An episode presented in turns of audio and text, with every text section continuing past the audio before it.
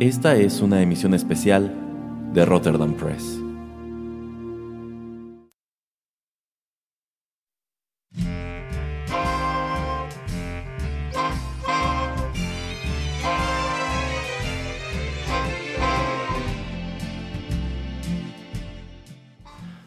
Hola amigos, ¿qué tal? Los saluda una vez más a través de estos micrófonos Erasmo de Rotterdam Press y qué gusto que nos acompañen en una nueva emisión especial de este podcast.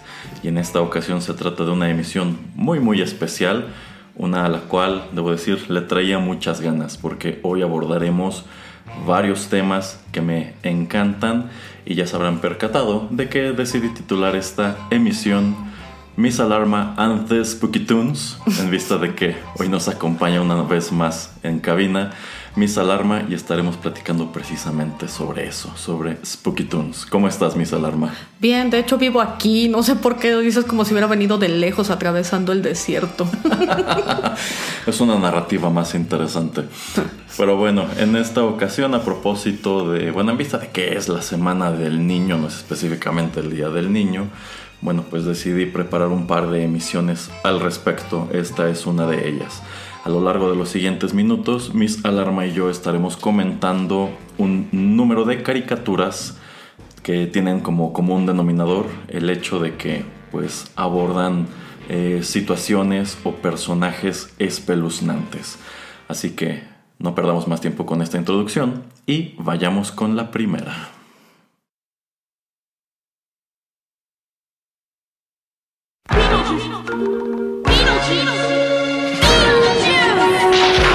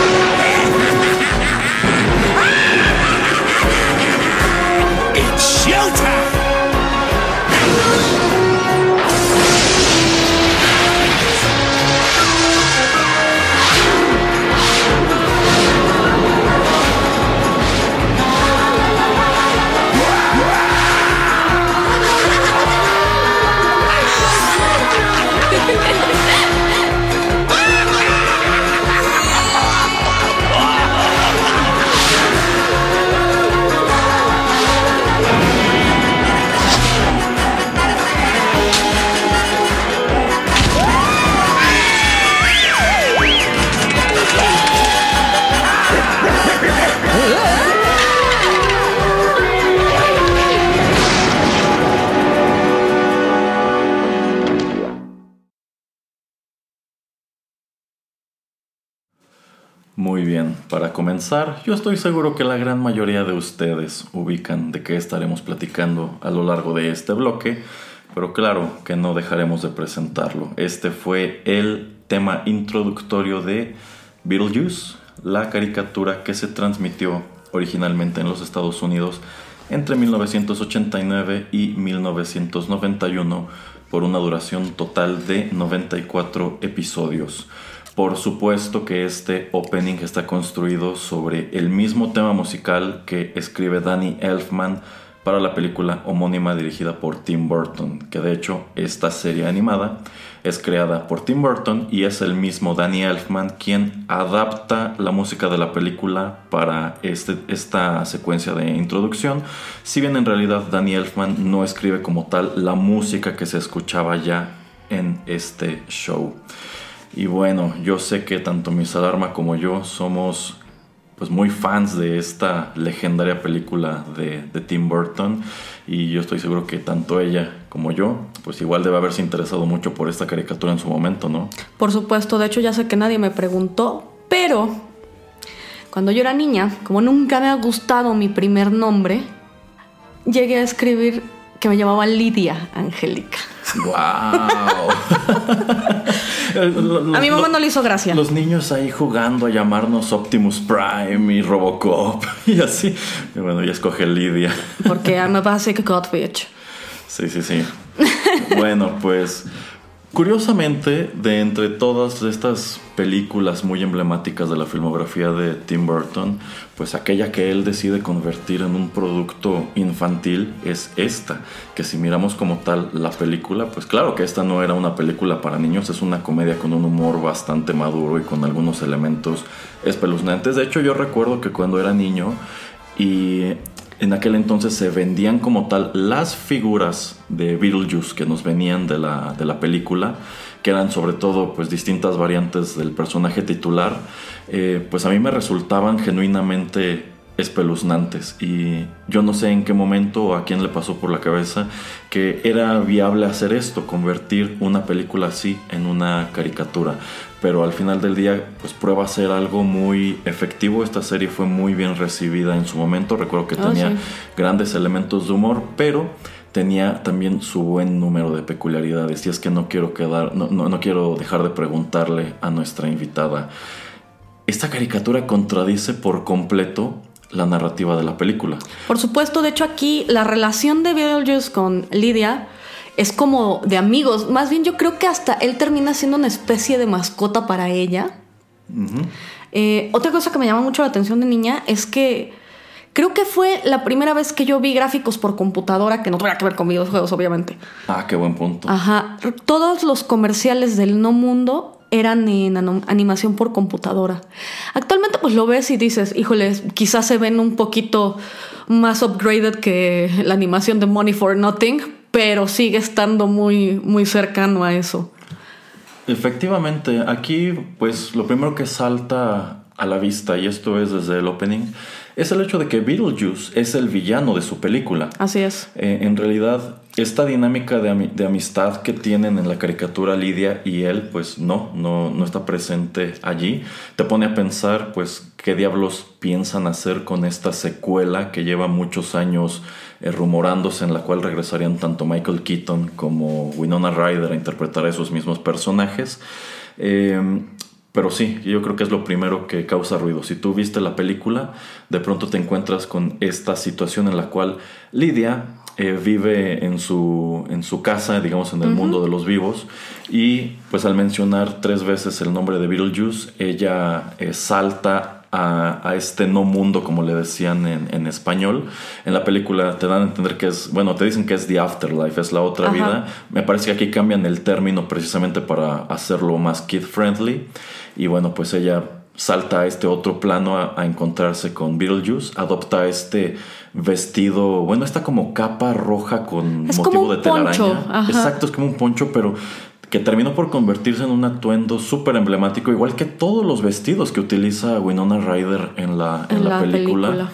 Y digamos que sin proponérselo en aquel entonces, pues quienes dibujaron o quienes hicieron el diseño de estos personajes en esta encarnación específica de Lidia terminaron por crear pues a un personaje emblemático para pues para la cultura la- o la subcultura goth.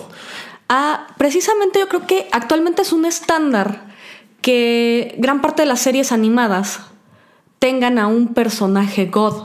Y fue algo muy evidente, por ejemplo, en los 2000 Ahorita se me ocurre, por ejemplo, Gwen de Totally Drama Island, eh, la Rogue de X-Men Evolution. Entonces, que son personajes. Jinx de, Jinx de los primeros Teen Titans. Que transforman por completo a este Y Raven. personaje. Ah, bueno, y, y Raven. O sea, es lo chistoso. En esa encarnación de los Teen Titans tenías dos chicas God, Raven y Jinx, que pues la transforman por completo del, de la- del diseño original del personaje en los Así es. cómics. Para que se vea precisamente como una chica gótica. Igual, por ejemplo, recuerdo pues ese revival de Scooby-Doo. Eh, creo que es en la isla de los zombies. Ajá. En los que presentan este grupo de chicas góticas que en Ah, realidad ajá. hacen como. Ajá. Pues es que no hacen música gótica, pero bueno, son las llamadas Hex Girls, que son muy icónicas actualmente. Eh, yo tengo una teoría conspiranoica en la que creo que son las chicas po- superpoderosas en otro multiverso.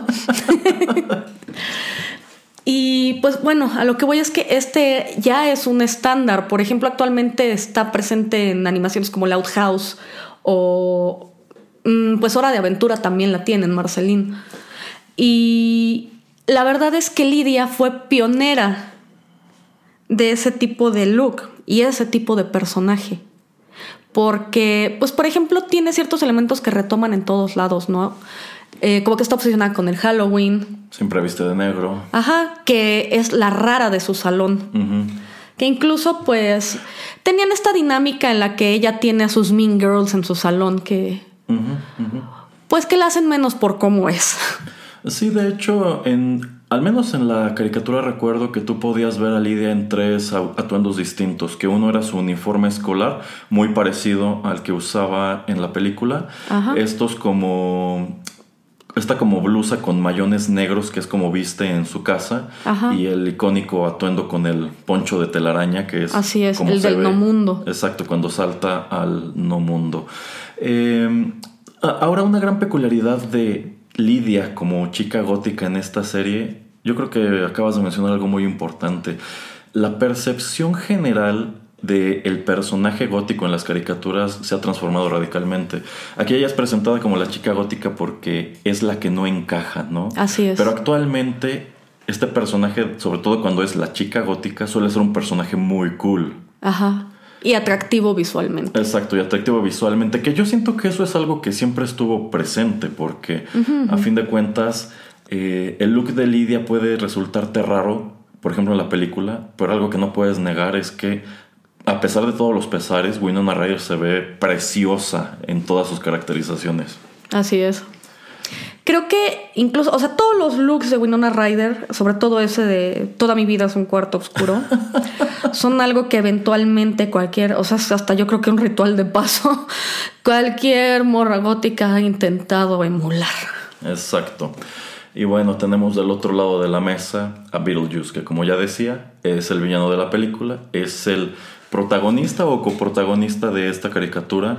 Aquí, bueno, en la película lo encontramos como una suerte de bioexorcista, que es precisamente por lo cual la pareja de personajes de Alec Baldwin y Gina Davis recurren a sus servicios porque quieren echar a la familia de Lidia de la casa. Así es. Aquí, sin embargo, lo cambian. Es como un espíritu chocarrero acá, porque es como divertido y travieso. Un poco tonto también. Ajá, o sea, es malicioso, pero simplemente nunca hace nada que, que lastime realmente a nadie. De, de hecho, los papás de Lidia en esta caricatura son personajes netamente incidentales. Como tal, los personajes de Alec Baldwin y Gina Davis no aparecen aquí. Eh, pero sí, o sea, es un giro totalmente radical para Beetlejuice. Ya deja de ser eh, espeluznante, deja de ser malo e incluso deja de ser perverso para ser netamente divertido. Y algo que también me gustaba mucho de la caricatura es que ampliaban mucho el elenco de personajes muertos o no muertos o del no mundo. Eh, empezando por este vecino suyo que era como un esqueleto francés. Jack Lalique. Que bueno, y bueno, la otra era una araña que bailaba tap que se llamaba Ginger. Exacto. Entonces, pues evidentemente se refieren, hacen referencia más bien a, a Ginger Rogers, que era bailarina. y Era la pareja de baile de Fred Astaire. En cuanto a Jack LaLick, yo creo que es un personaje que actualmente sería muy problemático. No solo muestra que es, pues, afeminado y delicado, que también es por gran, gran parte de las razones por las que Beetlejuice siempre se burla de él. Y también me imagino que esta onda de que se apellide la Lick, no nada más es para pues, hacer referencia a que es francés, sino que también es muy delicado. Sí, exacto, es muy frágil. Ajá, entonces creo que sí es una caricatura hasta cierto punto pues racista e inapropiada para los estándares actuales. Sí, porque tiene este marcado acento francés, usa, una boina, y esta camiseta a rayas azules y blancas. Así es. Sus pantaloncillos rojos, entonces sí es totalmente un estereotipo con el cual no podrías jugar hoy. Ajá. Eh, también recuerdo mucho a este otro personaje que era como un vaquero, que era un monstruo peludo. Ah, es verdad, que era su vecino tejano. Sí. Era el monstruo tejano, creo que nada se llamaba así aquí. Eh, eso no recuerdo, pero era un monstruo Tenía peludo. un perrito. Tenía un perrito como French Poodle, me parece. Es que era, era un monstruito igual peludo, como que era una especie entre búfalo y poodle. Bueno, pero a mí siempre me pareció muy chistoso su diseño. Me recordaba a este monstruo peludo y rojo de los Looney Tunes. El de los tenis. el de los tenis, pero este usaba botas. Ajá, y sombrero. a sombrero y creo que incluso un pañuelo en lo que sería su cuello. Pero en general el diseño de personajes era muy atractivo. Y yo recuerdo que cuando daban esta caricatura en el Canal 5 me encantaba. Era de esas que mi hermano y yo no nos perdíamos en las tardes. Por dos, yo estaba obsesionada con esa caricatura de niña. Y por cierto, bueno, a lo mejor no, no tiene mucho que ver, pero esta no fue de las primeras incursiones de Tim Burton en, el mundo de las caricaturas. Él llegó a desarrollar un proyecto que se llamaba Family Dog junto a Brad Bird y Steven Spielberg. Family Dog, eh, quizá muchos lo recuerden porque fue un videojuego que tuvo cierto éxito, un plataformero muy sencillo realmente, pero tuvo cierto éxito para la Super Nintendo. Y al parecer, este producto nació debido al éxito y boom de Los Simpson. En realidad, Family Dog no planeaban que fuera una caricatura infantil, sino que ellos querían que fuera algo similar a Los Simpson. Animación para adultos. Una animación 100% para adultos en la que nosotros íbamos a ser testigos de cómo vivía una familia disfuncional. Todo visto a través de los ojos del perro familiar. Ok. Si ustedes ven esos diseños, eh, sí te remite un poco a la animación de Beetlejuice. Porque, pues, evidentemente todos están tratando de basarlo en esos diseños de, de personajes que él hacía. Pero este perro, o sea, es inevitable pensar en Frankenweenie. Claro. Es igualito. Y pues fue un proyecto que se hundió muy feo porque realmente nunca terminaron de desarrollar hacia qué público iba enfocado. O sea, Los Simpson era algo que es, era creo. Yo creo que hace como 10 temporadas que ya no es. Pero era un, un material que le podía gustar a niños y adultos. Pero te has percatado de que a pesar de que en su momento fue promovido como una caricatura para adultos, al menos en México a los adultos no les gustaba esto. Eh, no, pero a los niños, a todos nos gustó. A Ajá, todos los o sea, niños de los lo 90 nos es- encantó. A mí siempre me ha parecido muy llamativo eso. No sé en Estados Unidos qué aceptación haya tenido entre un público adulto, pero yo siento que a quienes les encantaron los Simpson fue a los niños, porque Así es. eran una caricatura muy distinta a todo lo demás. Era una caricatura con un humor muy Ácido. inteligente, un humor que ha envejecido sumamente bien. Entonces es una gran peculiaridad que lo dirigieron para adultos, igual que los Flintstones en su momento Así es. termina gustándole a los niños. Y quizá ese pudo haber sido el destino de esta caricatura que mencionas de Tim Burton. Pensarla para adultos y que igual le gustara a los niños. Sin embargo, la onda es que pues tuvieron varias diferencias creativas entre ellos. Eh, tomen en cuenta que son tres creativos muy, Muy picudos. pero muy necios y muy casados con su propia visión. Y entonces esta fue un- una caricatura que falló para encontrar un público porque los adultos la encontraban sosa y simplemente los niños no la entendían. Ok. Bueno, pues a, a mí me parece muy curiosa la existencia de esta caricatura de Beetlejuice. ¿Tú consideras que en su momento otras propiedades de Tim Burton hubiesen podido dar un salto igual que este? Como Edward Scissorhands, Mars Attacks. Bueno, Mars Attacks eh, en realidad pues es una propiedad que no es como tal de Tim Burton, es propiedad Ah, bueno, de la Tops, Ajá. de la compañía que hace las tarjetas de Garbage Pail Kids y pues también está, no recuerdo cómo se llama la serie, pero pues hace tarjetas de béisbol igual. Eh, quizá Edward Scissorhands lo veo muy complicado porque al fin y al cabo es un, es un drama, es una tragedia. O sea, al fin y al cabo, quizá Beetlejuice eh, era una comedia negra. Era algo más fácil de adaptar. Sin embargo, ¿qué, ¿qué tipo de producto noventero hubiera sido más apto que esto? No se me ocurre ninguno, honestamente. Ciertamente no, pero bueno, eh, ¿tú consideras, en vista de que de unos años para acá se habla de esta, quizá no tan esperada secuela de Beetlejuice, ¿tú qué crees que sería más viable? ¿O, cuál, de las dos, cuál de los dos Beetlejuice crees que sería más viable revivir? ¿El de la película o este de la caricatura? Yo preferiría que ninguno. no lo veo necesario. O sea, mm, quizá manejarlo de manera inteligente en película. Hacer un producto un poco más serio, quizá más, o sea, algo más oscuro. Valga la redundancia con todo. Pero no sé, o sea, mm, considerando el rumbo que tomaron las carreras de ambos protagonistas, quizás sería interesante ver un Beetlejuice y una, una Lydia con un desarrollo personal más intenso, no sé si me explico. Ajá. Sería, sería interesante, o sea, sí. Tomando en cuenta cómo termina la película, si tú quieres seguir explotando el personaje de Beetlejuice, quizá podrías hacerlo, pero ya no de la mano de los leads. O sea, porque esta podríamos decir es solo Deeds. una. Deeds, perdón. Eh, esta es solo una aventura en el gran catálogo de este personaje. Yo pienso que incluso podrías contar su historia previa con esta mujer, Ajá. la que, la, la que fuma, porque se supone era su asistente antes y pues eh, deben haber tenido algún conflicto por el cual ella se queda trabajando pues de burócrata y Beetlejuice se va de, de freelance, ¿no? Me gustaría ver, por ejemplo, más del no mundo. Porque obviamente, pues también no fue una película que se haya hecho con tanto presupuesto realmente. Eh, no vemos tanto del no mundo.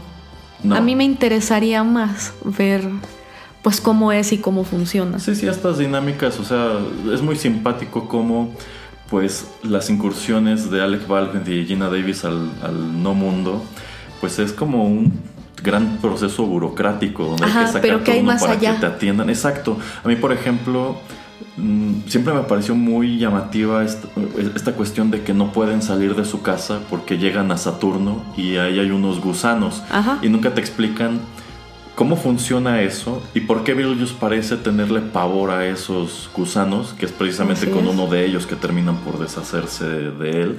Sí, yo creo que el no mundo es algo que pudieron explorar más. Efectivamente, la caricatura lo hace porque casi todos los episodios transcurren en el no mundo. O sea, esta cuestión del mundo ordinario donde están los papás de, de Lidia, pues solamente es un. Es, es- es- es relleno. O sea, lo- la carnita del programa transcurre con- en las aventuras de estos dos en el no mundo.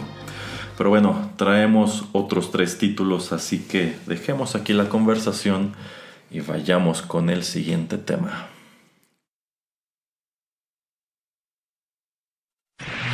Interrumpimos esta transmisión para traerles el programa de Coraje, el perro cobarde, estelarizada por Coraje, el perro cobarde. Abandonado de cachorro fue encontrado por Muriel, que vive en el poblado de ningún lugar, con su esposo don Justo Bolsa.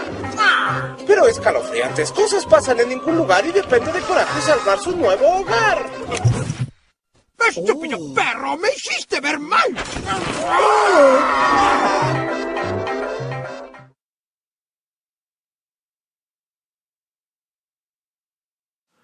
Y continuamos con un personaje en sumo querido, en sumo emblemático y del cual estoy seguro también tendremos cosas muy interesantes que comentar. Acabamos de escuchar el tema de entrada de Courage the Cowardly Dog, conocida en el mundo de habla hispana como Coraje el perro cobarde. Este, pues es más clip que canción, fue escrito por Jody Gray y Andy Erin. Eh, esta serie fue creada por John R. Dilworth y se transmitió en Cartoon Network originalmente entre 1999 y 2002. Consta de un total de 52 episodios. A finales de los 90, principios de los 2000, esta se convierte en una de las caricaturas más críticamente aclamadas de Cartoon Network. Es un trabajo que hasta la fecha es comentado y el cual, debo decir, se agradece que no hayan vuelto a tocar una vez que concluyó como concluyó. Si bien, pues hace no tanto, decidieron hacer un muy peculiar crossover de los personajes de Coraje Y con, Scooby-Doo. exactamente. A ver, cuéntanos, Miss Alarmati, ¿qué te parece esta caricatura?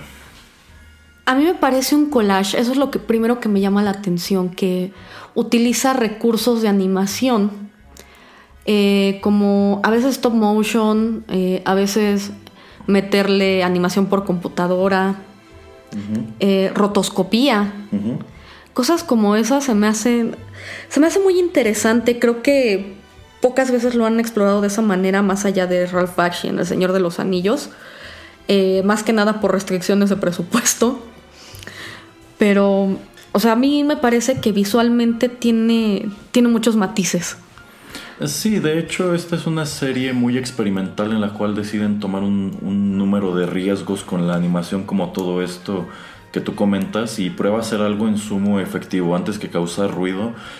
Hace de estos episodios algo muy único y es que el planteamiento era totalmente distinto a cualquier otra cosa que estuviera en la barra de Cartoon Cartoon en aquel entonces, porque mientras tenías shows netamente bobos como Johnny Bravo, como Ed Eddie Eddie, como La Comadreja, es. pues tenías grandes hits como Las chicas superpoderosas o como Dexter, pero también tenías esto, que era una serie pues no precisamente de horror, pero que tomaba considerables elementos del legendario de horror en donde había monstruos y pues los espantos no eran tan espantosos, pero digamos que quienes estaban detrás de esta serie conocían muy bien ese material en el cual se estaban inspirando. Yo creo que, por ejemplo, algo que me hace mucho ruido de esta serie es que no tiene un personaje cool. Por ejemplo, o sea, en el caso de Beetlejuice, tú sabías que Beetlejuice era cool porque tenía poderes. Entonces, aquí se me hace curioso que aquí nadie es el niño cool de la cuadra o un héroe con poderes. Aquí todo se basa en la vida de dos viejitos sin hijos y su perro. Sí. Eh, yo creo que Coraje es un producto de terror efectivo porque logra lo que muchas películas fallan en lograr. Crea una atmósfera. La de Coraje es una atmósfera enrarecida. Como que el perro vive en un constante miedo porque no sabe qué va a pasar. O sea, de Exacto. entrada, recuerda que vive en el poblado en ningún lugar. Literalmente en the middle of nowhere. Eh, y es una granja dilapidada que, o sea, sabes que está muy venida menos, no tienen vecinos. Y realmente siempre te preguntas de dónde salen todos estos personajes. Efectivamente, nunca sabes qué, qué va a pasar. Ajá. Eh, si, si abordaras este mismo concepto, dejando de lado todos los elementos de comedia que estaban dispersos a través de las historias, efectivamente eh, tienes un planteamiento muy sobrecogedor. Eh, ha trascendido de unos años para acá que parte de la inspiración de este creador John Earl Dilworth fue una nota que encuentra en un periódico viejo sobre un caso que ocurre, no, no recuerdo si en Texas o en Nuevo México, Ajá. de que precisamente en uno de estos dos estados existe un poblado que se llama Nowhere Ja. y en el cual pues des- desaparece una pareja de adultos mayores que vivían en una granja y todo lo que queda atrás en esta propiedad es el perro. Entonces de ahí es de donde él toma este planteamiento y pues lo transforma en algo muy único. Y esto que tú mencionas de que no hay personajes cool, nunca había reparado en ello. Quizá lo más cercano que tenemos a un personaje cool Es la computadora. Es la computadora sarcástica que está en el ático. que también lo piensas y dices, es que aquí todo está en decadencia. Sí. Desde el papel tapiz de la casa, pasando por la camioneta de justo, hasta la misma computadora, que es una computadora vieja de escritorio. No, y aparte esta es para hacer una granja. Está en un lugar totalmente árido, nunca están sembrando nada, que hay un episodio que va precisamente de eso, de que estos son granjeros que no, no siembran. Este, y pues todo, todo se ve, como dices, muy desolador, porque incluso cuando viajan a este como igual diner en medio de la nada, Así es. un lugar todo mugroso y viejo, y en general hay, hay toda una aura de decadencia alrededor Y de tristeza. esta pareja. Sí, sí, exacto. Eh, uno de los grandes puntos de esta serie son, es su gran elenco de villanos. Algunos son recurrentes, algunos son de un solo episodio. Entre aquellos que me vienen en este momento a la cabeza, que en su momento me encantaron, es este señor que no recuerdo qué parentesco tenía con Muriel. Creo que era su sobrino. Era su sobrino, el de la sonrisa. El de la sonrisa, que de hecho es un peluquero. Se me escapa su nombre en este momento. Ajá. Sí, sí, sí. Pero que en sí descubres que, bueno, no, no puede ser un asesino en serie porque es una caricatura, pero es algo así como un peluquero en serie. Así es, creo que sí lo mencionan. Eh, yo creo que también es como que una especie de analogía más bien a que es un pervertido. Exacto, su fetiche es ese. Es un fetichista. Ajá. Entonces, en efecto, yo creo que es lo más cercano que vas a tener en esa serie, manejado de manera chusca, a un asesino en serie. Y creo que uno de los grandes méritos de Coraje es que bien que mal abordan varios géneros y subgéneros del, del terror y el horror. Desde el terror psicológico hasta el cósmico. Y pues yo creo que se ha hablado infinidad de veces de ese episodio, pero a mí me llama en especial la atención ese de la máscara. Es increíble. Se me hace que igual, o sea, es un episodio que además, o sea, sigue siendo algo muy dramático, muy cruel, y a la vez logran meterle una dosis exacta de comedia. E incluso slapstick, porque también lo tiene. Sí, pero mirando ese episodio en retrospectiva, efectivamente aborda ya una temática demasiado madura para el tipo de producto que estás vendiendo. Y a mí me sorprende que les hayan dado luz verde a contar una historia así. Porque en primer lugar, pues ya estás presentando situaciones de abuso de pareja y también estás presentando lo que es potencialmente una pareja de, lesbianas.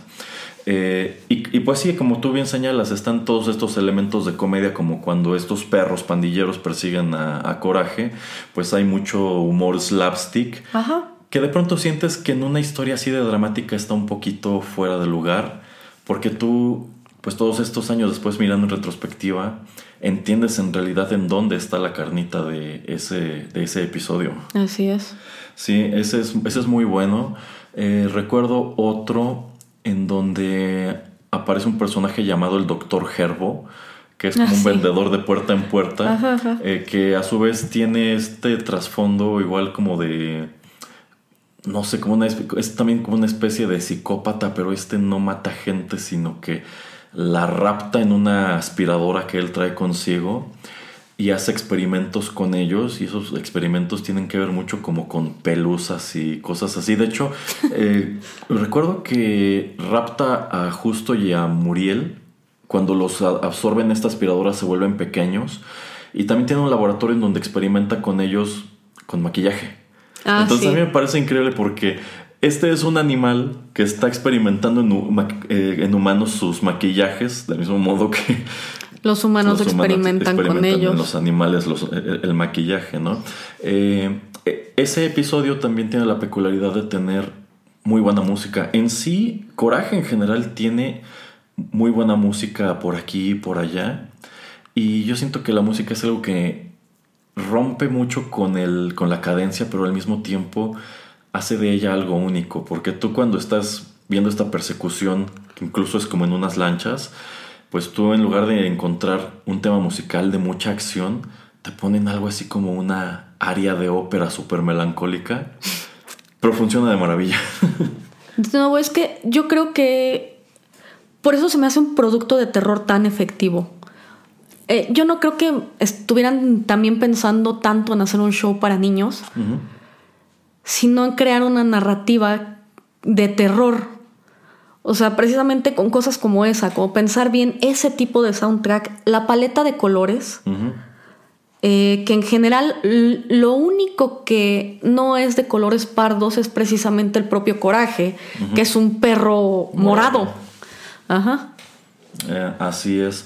Eh, otro gran episodio de esta serie es uno que se titula The Tower of Dr. Salost en el cual eh, pues esta granja de ningún lugar es invadida por una, una torre que tiene incluso como unas patas de araña. Y en esta torre vive un, pues un doctor chiflado súper estereotípico con bata blanca, guantes negros. Así es. Eh, y tiene una máquina que dispara unas como balas de cañón, pero estas balas cuando impactan en la gente la deprimen.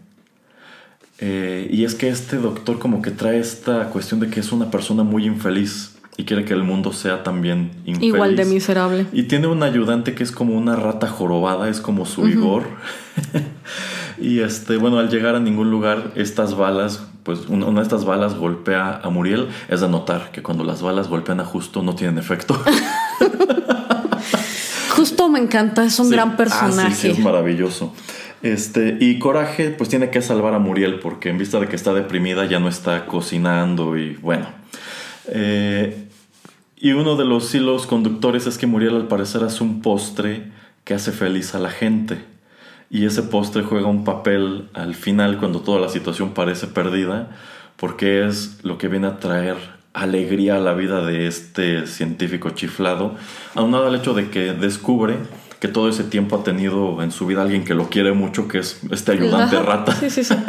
que terminan siendo igual episodios con pues este tipo de finales felices o finales bonitos en donde algunos villanos tienen esos momentos de redención. O sea, no son personajes malos, solo están equivocados, supongo. Yo creo que, ah, bueno, a lo mejor exagero con el término, pero a mí se me hace que es una caricatura con, con tramas muy alegóricas. No sé si me explico. Ajá. Como que yo, por ejemplo, recuerdo mucho igual este de, del Gran Fusil y que de hecho creo que es el último episodio de la serie Ajá. en el que, pues el Gran Fusil es un cocodrilito chaparro Ajá. que llega y le dice a Muriel que la va a hacer una gran estrella y que él es como un coach de actuación y que la, la pone a hacer ejercicios vocales. Que bueno, ahí yo creo que falla la traducción porque, pues en inglés es el dicho ejercicio vocal se traduce como How Now Brown Cow, que es una especie de trabalenguas eh, para entrenar la dicción. Aquí nada más lo, traje, la- lo tradujeron como ¿Cómo ahora vaca café? ah, pero bueno, cosas que Lost in Translation. Eh, y poco a poco el gran fusil iba va convirtiendo a Justo y a Muriel en títeres. Es verdad, es verdad. Y este episodio no trae un final feliz, sino que bueno, pues Coraje termina deshaciéndose del gran fusili, pero al parecer Justo y Muriel ya no le reaccionan. Ajá. Entonces, Coraje Tienes razón, tienes razón. se queda, ellos se quedan como títeres, o sea, él se deshace del cocodrilo, pero nunca, nunca logra hacer que ellos reaccionen. Ajá. Se quedan como títeres y tú sobreentiendes que están muertos. Y Coraje los... Los está manejando Ajá, ajá. para vivir su, su vida normal. Sí, sí, él, controla a Muriel para, Ajá, para que haga de comer. Y justo para que esté enojado y lo espante. Así es. No estoy seguro de que sea el último. Sí me suena como que es ya de los. Según yo es de el último episodio. temporada. Yo casi diría que el último en realidad es el de los papás de Coraje. Que igual es un episodio entre. eh, Es un episodio muy agridulce.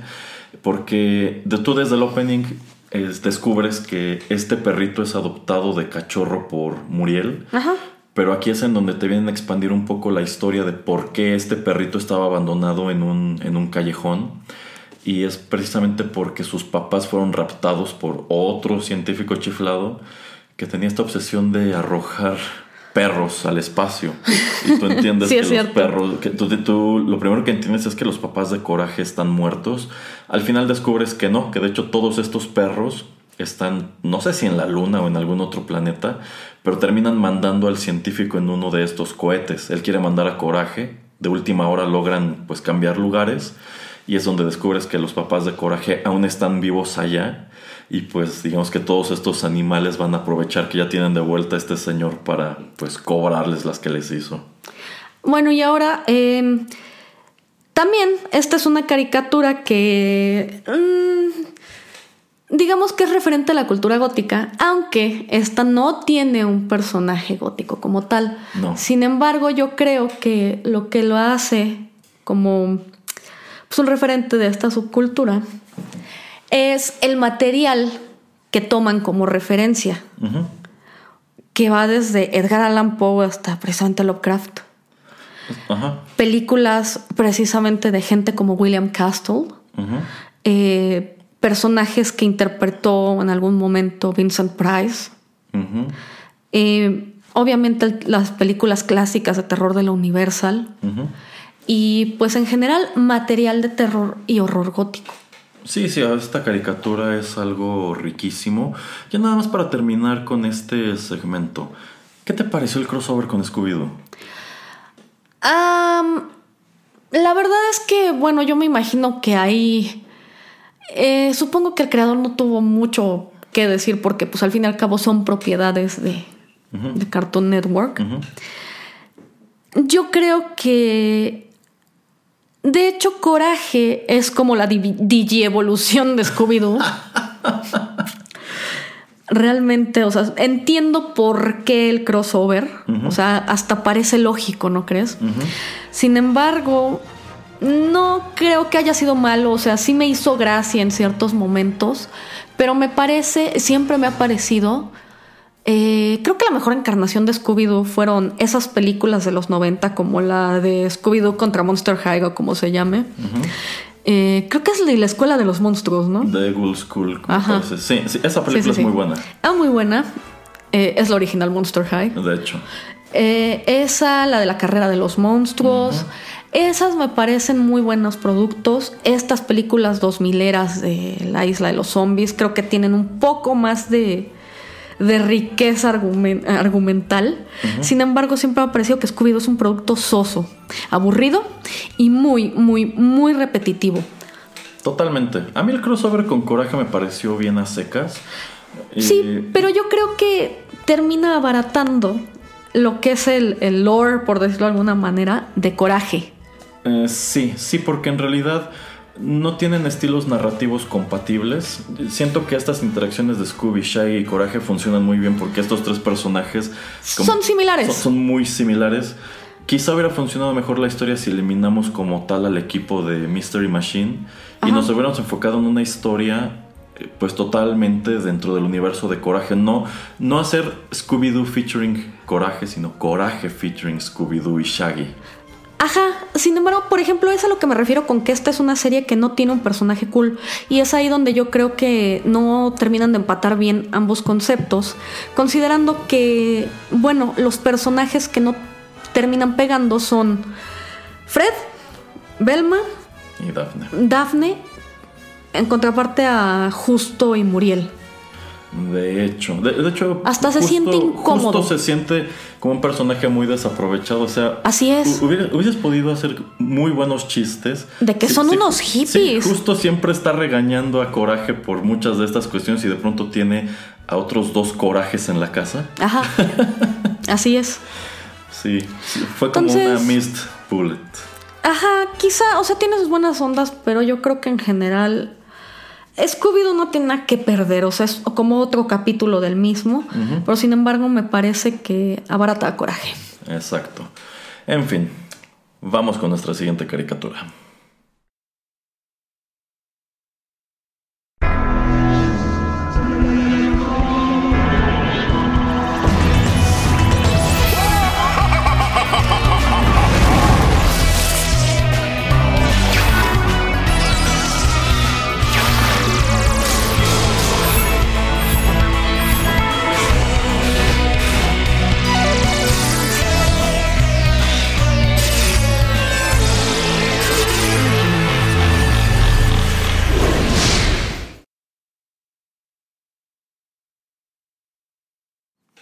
Estamos de regreso. Acabamos de escuchar el tema de entrada de The Grim Adventures of Billy and Mandy o las Sombrías sombrías aventuras. aventuras de Billy y Mandy.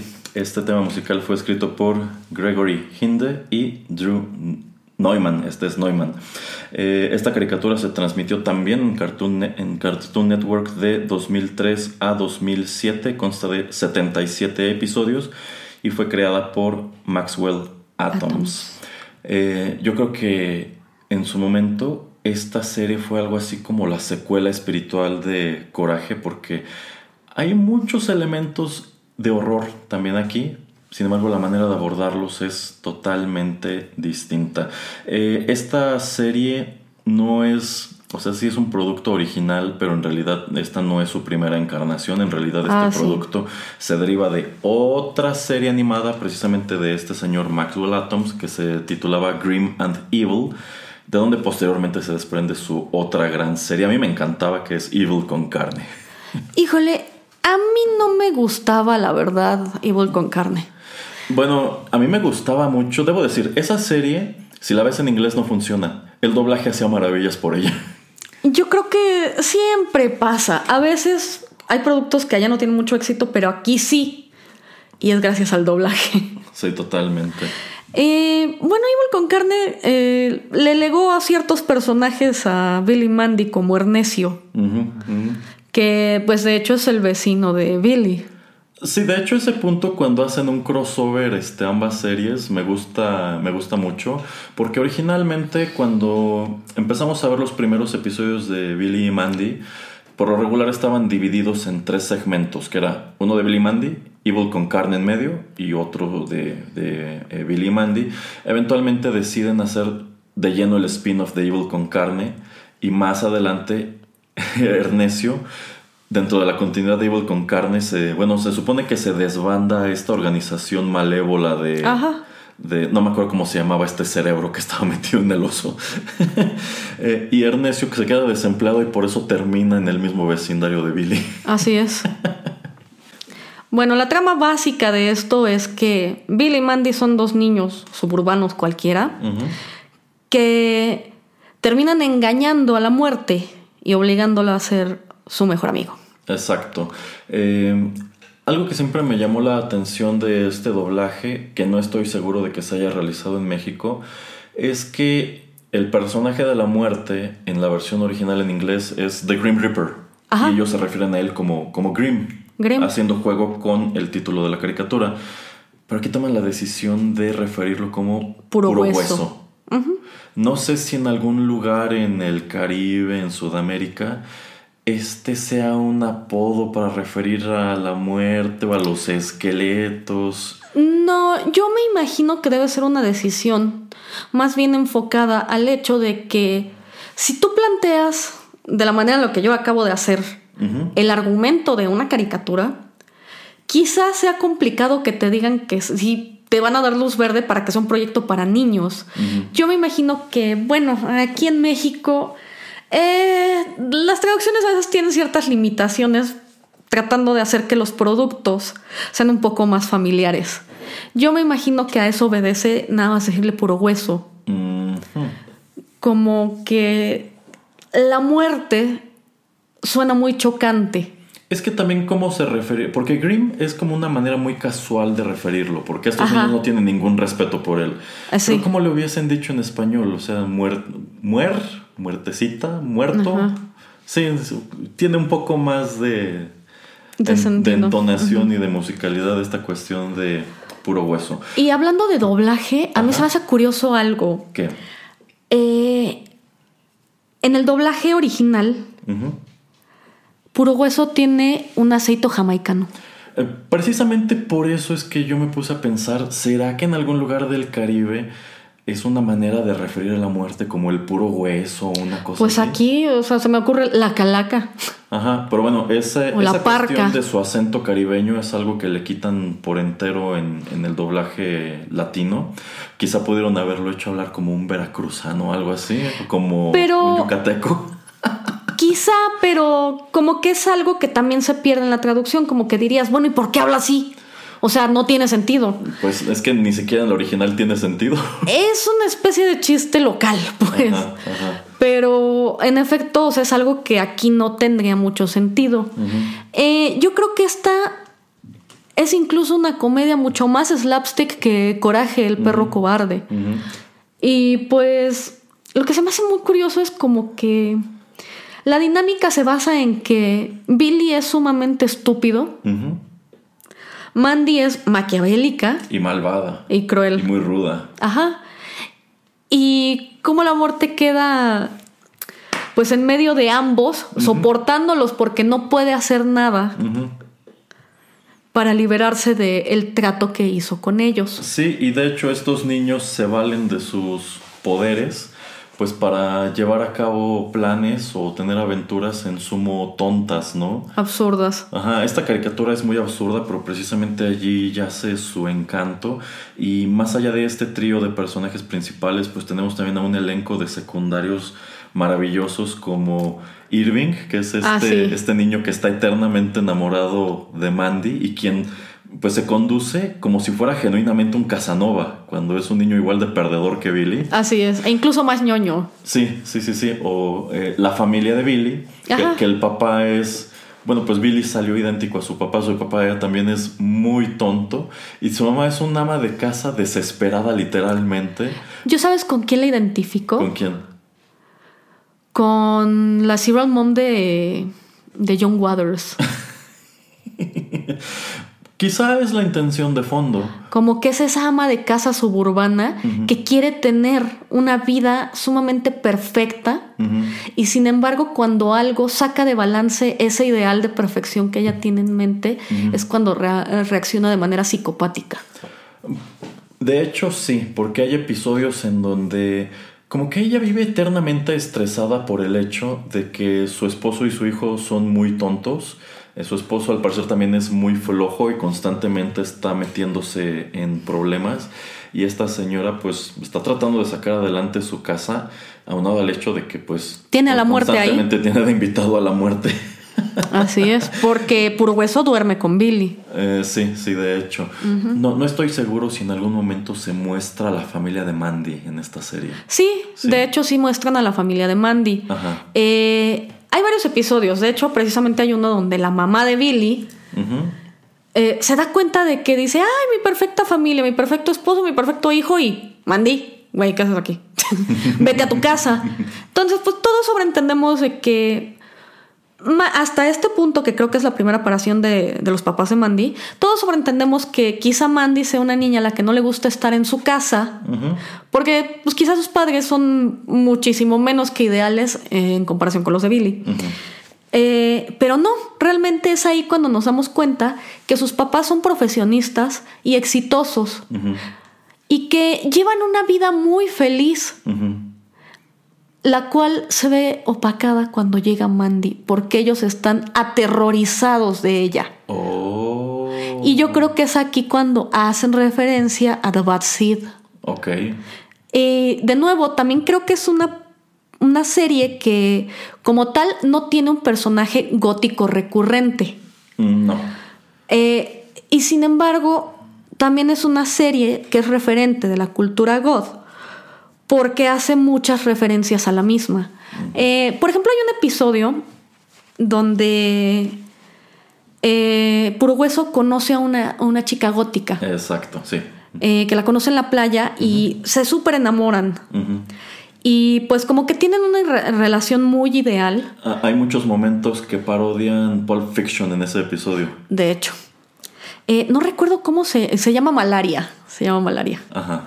Que bueno, también de nuevo es como que... mm, pues un referente a que la mayoría de, de los góticos en algún momento nos hemos puesto un seudónimo. Eh, deberían ver mi, mi lista de contactos en Facebook. Tengo muchos Leoncourt, muchos Baytori, nueva Tori, y pues infinidad de Draculs. Entonces me imagino que esta chica pues le termina poniendo aquí malaria, como que Sí, es su apodo gótico. es su apodo gótico. Entonces todo es risas y diversión en dicho capítulo hasta que Puro Hueso le termina confesando que yo soy la muerte y ella así como de, ay, ajá, o sea, sí, yo también soy la muerte y soy la oscuridad. Sí, sí, sí, hasta que ella se da cuenta de que es en serio, que sí es la muerte y huye aterrorizada. Entonces dices, a lo mejor, o sea, es gracioso per se, pero también hay que ser gótico para reírte lo doble de esa situación. Bueno, en ese episodio, bueno, no estoy seguro que sea en ese, pero suma que pues otro gran referente de la subcultura goth, que es Aurelio Voltaire, Ah, sí. escribe una canción para esta caricatura. De hecho, son dos. ¿Dos? Ajá, una ¿Pero es... es en este episodio? No, no, no, No. Es en otro episodio. Ajá. Eh, ese también se me hace maravilloso. Sí, es, ah, ya, es cuando forman, hay una como guerra de las bandas. No, no, no, No. Ese es el de Mugre Morada. Ok. Que Grimm se vuelve el vocalista de la especie de banda de black metal. Y, y tampoco saben qué es la muerte en realidad. Exacto. Ajá. Y también cuando él Cuando usa él sus canta, poderes. No, es que cuando él canta, Ajá. se abre el inframundo. Sí, sí, sí, sí, sí. Y es cuando todos se sacan de onda y dicen, de verdad es la muerte. Que de hecho su papá de Billy Billy eh, vuelven parodian a. Kiss. Ajá. Eh, es un, un episodio increíble que me acuerdo mucho que se llama Mugre Morada la, la banda. Ajá. Y el frontman es el bully de Billy. Exacto. Sí, sí, Ajá. sí. El de Aurelio Voltaire, eh, la canción se llama Brains. Eh, de hecho, ese segmento, porque no es un episodio largo, ese segmento es una especie de video de la canción. En español, la traducción pues, se pierde completamente la voz de la voz de Aurelio Voltaire Hubiese sido muy interesante que él cantar la versión doblada también, ¿eh? Ey, pero bueno, eso iba a salir un poco más caro y supongo que pues, la empresa de doblaje aquí nos iba a contactar con él porque seguramente ni sabían quién era. Eh, bueno, Brains es una y para una de las películas de Billy Mandy utilizan Land of the Dead, Ajá, que también se escucha en los créditos iniciales de esa película. ok. Ajá. Eh, de entrada a eso, eh, Aurelio Voltaire es un gran referente de la cultura gótica. Y pues también, por ejemplo, ese episodio de Brains, pues es Lovecraftiano. Porque en efecto, el, el ente que está cantando la canción es una especie de horror que cayó del espacio. Hay muchas alusiones a la obra de Lovecraft todo a lo largo de esta serie. En sí, Zulu como tal hace una, tiene una aparición Así y se, es. hace un- se hacen chistes relacionados con la llamada de Zulu, aunque me parece que no lo refieren con ese nombre. Pero también está este otro episodio en el cual, no sé cómo, Mandy termina...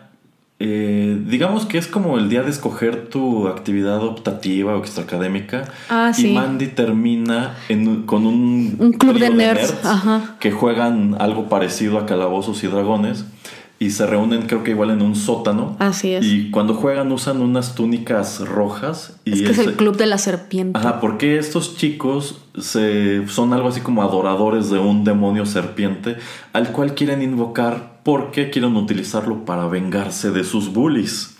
Así y, es. y cuán ridículo es, eh, pues este episodio igual hace alusión a muchas cosas que encuentras en los cuentos de H.P. Lovecraft, como estas Así es. sectas que quieren invocar antiguos males con X o Y motivo. Eh, y, es muy jocoso cuando Puro Hueso, bueno, Mandy les presenta Puro Hueso porque él puede ayudarlos a invocar a este demonio que de hecho es real. Ajá. Y, este, y cuando por fin logran invocarlo, efectivamente es una serpiente demoníaca, pero una serpiente muy pequeña y muy tímida y muy tonta. E igual de nerd que ellos. Igual de nerd que ellos, y pues para ellos es en suma frustrante porque consideran que era un gran demonio que vendría a destruir a sus bullies, y probablemente los bullies también bullearían a esta serpiente. Muy divertido, y más que nada porque es Mandy quien termina con ellos y no Billy. Así es. Eh, otro, otro detalle que se me hace increíble es que pues evidentemente tienen que hacer referencias al horror clásico, ¿no? Y me hace mucha gracia que de hecho aquí mencionan en más de una ocasión a Drácula. Ah, Drácula es un personaje maravilloso aquí. Así es. Eh, bueno, en la narrativa de Billy Mandy, Drácula es el abuelo de Irving. Y en realidad es Blácula. Sí, y de hecho también hay una encarnación de Van Helsing. ¿Sabes qué? Ya recordé la tercera Ajá. incursión de Voltaire Ajá. en el soundtrack de esta película. Ajá. Digo, de esta serie. Ajá. Eh, precisamente Drácula, como es Blácula aquí, es un personaje que está como perdido en los años 70. De hecho tiene afro y viste disco. Así es. Y en una de las apariciones de este Blácula, en Billy Mandy, se escucha la canción Drácula Disco de Aurelio Voltaire. Oh, ya. Ajá. ¿Ha- ¿Habrá alguna relación de amistad entre Maxwell Atoms y Voltaire? La verdad es que no estoy segura. Bueno, algún día deberías preguntarle. este, sí, o sea, esta serie tiene su tiene su encanto. Esta cuestión de Drácula que es el abuelo de Billy, de hecho, la, la versión de Van Helsing en esta caricatura me parece que también es un personaje negro. Es algo es algo muy muy simpático. Eh, otro personaje que se vuelve recurrente es el hijo de Billy. Ah, Una araña cierto. demoníaca. No, no recuerdo cómo entra en escena. Porque básicamente él lo empolla. Ajá, bueno, lo que sucede es que Billy le tiene pavor a las arañas. Billy le tiene es. pavor a un montón de cosas, entre ellas las arañas. Pero en algún punto de la serie, una araña demoníaca eh, Lo ve como su padre. lo ve como su, como su padre. Pero esta araña es muy buena gente. Así es. Y como que se castiga a sí mismo por causarle ataques de horror a Billy, quien ve como su papá. Y este. Bueno, da pie a unas situaciones muy humorosas. De hecho, hay toda una película de Billy y Mandy. De hecho, hay varias películas, pero un- en una de ellas, este personaje de la araña jue- juega un papel central porque, como que llega a la pubertad y se enamora de otra mujer araña. Bueno, Sí, bueno, en realidad es una mujer araña y eso es parte del argumento de, de esa película. Eh, y digamos que este es un universo que tiene esa peculiaridad de que los personajes que van apareciendo son recurrentes y, hay, y son retomados en otras historias, en otros productos. Entonces podríamos decir que el de Billy Mandy es como tal un universo en constante crecimiento. Así es.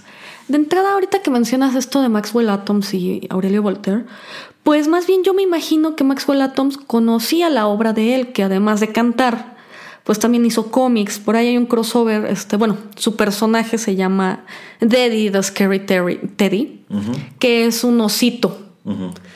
Eh, de hecho, se me hace curioso que se me hace un concepto muy parecido a cosas que se hicieron populares en los 2000 como Gloomy Bear, como precisamente Ruby Gloom y Emily the Strange.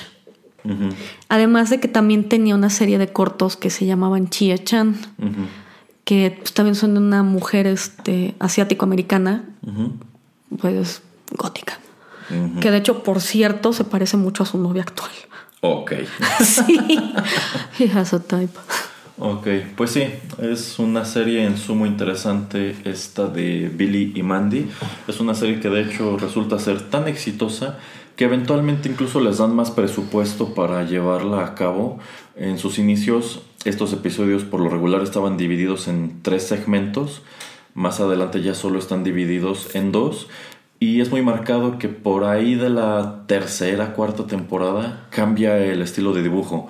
Eh, en un principio eh, es una cosa y después Cambian ligeramente el diseño de algunos personajes. Son Como puro hueso. Son más redondeados, eh, están eh, coloreados de otro tipo, bueno, bueno, de otra manera. O sea, ya tienen incluso como sombra. O sea, se ve que es un, dibujo y una animación de mucho mayor calidad. Debo decir que me gusta más la versión original porque se ve, se ve barato. Y el hecho de que se vea barato es algo que le da mucho, mucho encanto. Eh, precisamente en temporadas subsecuentes, la mayoría de los episodios empezaban eh, con el Fade to Black del opening y que salía Mandy diciendo alguna frase. Es verdad. Y generalmente también son referentes de literatura y cine de horror. Sí. Ya para terminar, otro episodio que me acaba de venir a la cabeza y no quiero dejar de mencionar. Cuando obligan a Mandy a inscribirse en un concurso de, belleza de la escuela. Sí, sí, sí. Y que esto termina destruyendo el universo. Sí, sí, porque Mandy... No puede sonreír. Mandy no puede sonreír y de hecho en muchos episodios te dan a entender que es una niña en sumo intimidante. De hecho, cuando aparece el general Ernesio en esta, en esta caricatura, su plan malévolo, porque el de los planes malévolos siempre fue él, su jefe era un tonto, es robar la hoz de puro hueso, porque pues, se da cuenta que es la muerte y que tienen esta, esta, arma súper poderosa y la están utilizando para puras tonterías.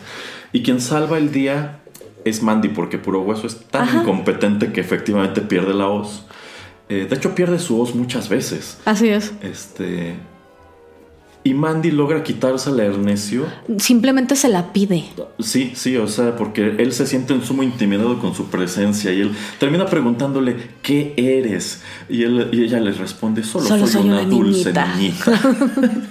bueno, pues en este del concurso de belleza, no recuerdo cómo la convencen de participar.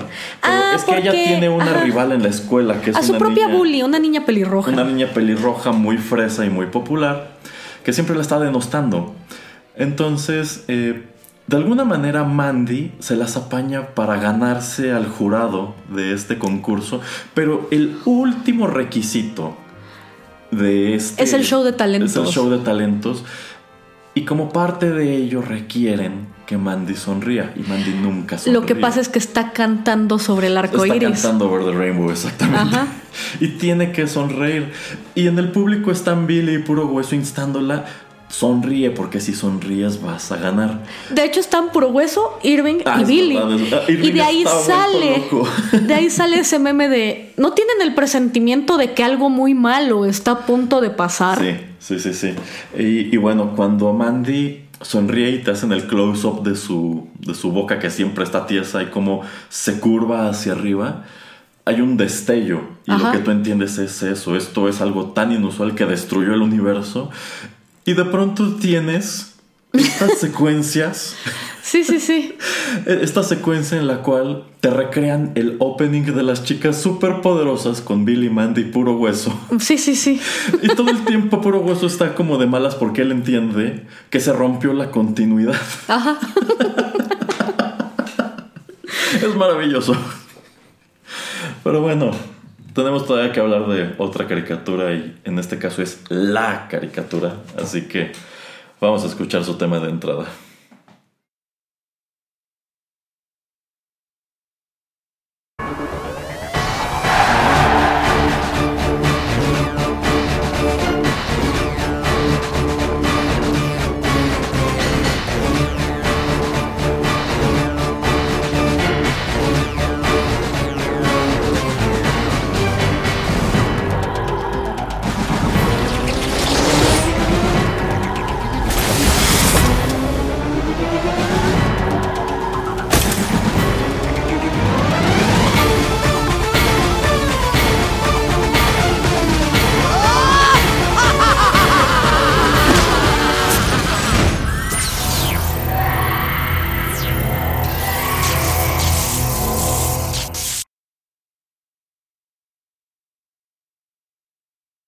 Muy bien, ya para terminar, si las caricaturas que mencionamos antes decimos que fueron referentes, este es el referente del referente.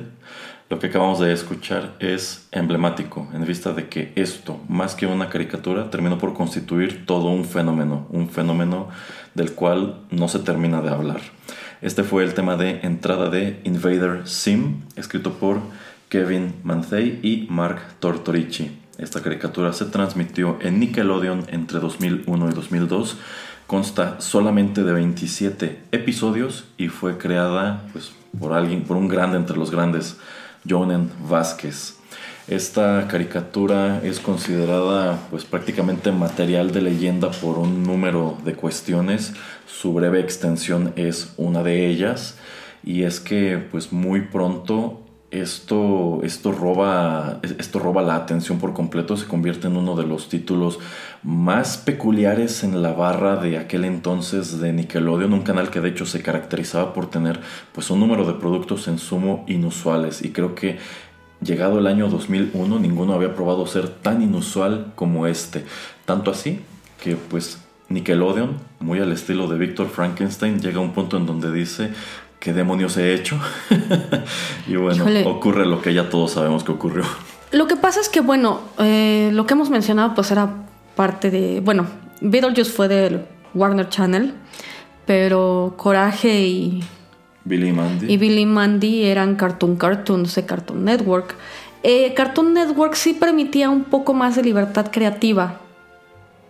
Y sin embargo, Nickelodeon no.